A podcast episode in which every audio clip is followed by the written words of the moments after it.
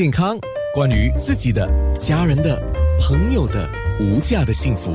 健康那件事。健康那件事，今天我们说解压的平台啊，当然解压的平台在哪里？可能在你自己心里，可能在你家里，就家人可以给你；可能在你的朋友圈里面，朋友可以给你，或者可能是你熟悉的药剂师或家庭医生，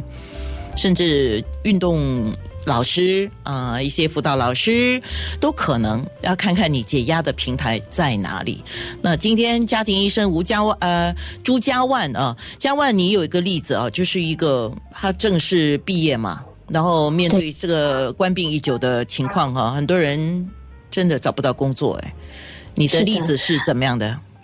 很多人会以为说，嗯，这个情绪病啊，这个心理卫生疾病只会影响到，嗯，就是比呃碰到很多严峻问题的人。那我这个例子是，其实我们身边也可能会有的，我们的呃这个表弟妹啊都有可能。这个女生她二十五岁，大学毕业，就职在这个 时候非常困难，那她都在找工作，尽量去嗯。帮补家用，就是教补习。那他自己发现自己开始情绪比较紧张，他还是很正面的。那他发现自己很喜欢，不是也不是很喜欢，就是会嗯担心自己门锁没有锁好，他就会走到了将近这个巴士车站了，又再走回去检查来回四五次，说喂，刚才我是不是火没有关啊，窗口没有拉，嗯、这个窗门没有拉起来，然后他就给自己很多无形中的压力，这是一种类似强迫症的嗯一种症状。那他是通过网上的一些自己呃评估的这个表格，你可以从这边可以看得到。那他也是因为这样寻求医生的帮助。他说：“我发现自己有一点像是偏执的这样 OCD 的症状，那能够怎么样呃帮助自己？那他不想要吃药，因为嗯是一个年轻小女生，然后蛮积极面对人生的。那这个方法其实有很多，他可以找治疗师，就是 counselor，或者是心理学家。”嗯，这个 psychotherapy 等等都可以帮助得到他。那他不需要吃药，他可以通过一些行为的治疗，那他能够呃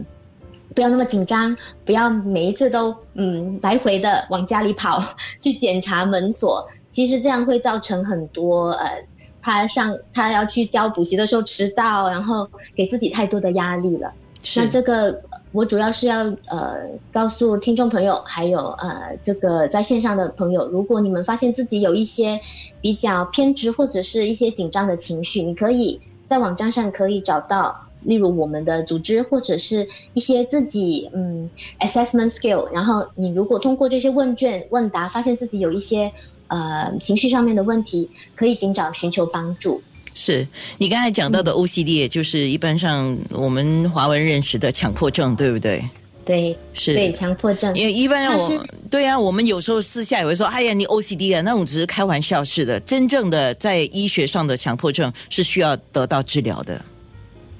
它有分轻重。他嗯、有一些人，例如我们常常都说在，呃前线的工作人员，其实有一定的这个症状是好的，因为你会反复的检查，你要给病人的药是对的还是错的，那个药量对吗？然后呃比较仔细一点检查，我们有时候甚至认为这是好的，这是一种您说的吧，就是像性格一样的一种性格。那要求完美，其实 perfectionist 也是很容易会有这个呃一点点的偏执，还有一些这个强迫症。有些人很爱干净，洁癖也是一种，